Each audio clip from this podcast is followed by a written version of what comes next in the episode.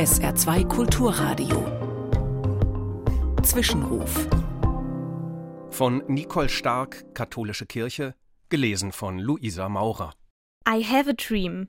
Ein häufig verwendetes Zitat mit einer traurigen Geschichte und einer unglaublich großen Wirkung. Martin Luther King hatte 1963 einer seiner wichtigsten Reden diesen Titel gegeben. I have a dream. Ich habe einen Traum.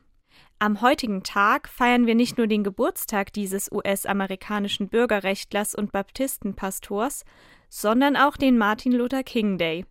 Das ist der nationale Gedenktag, der ihm gewidmet ist.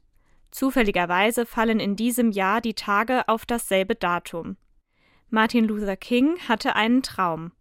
Es war der Traum, dass eines Tages alle Menschen, egal welche Hautfarbe sie haben, egal welcher Religion sie angehören, egal aus welcher sozialen Schicht sie kommen, friedlich und gleichberechtigt nebeneinander und vor allem miteinander leben können.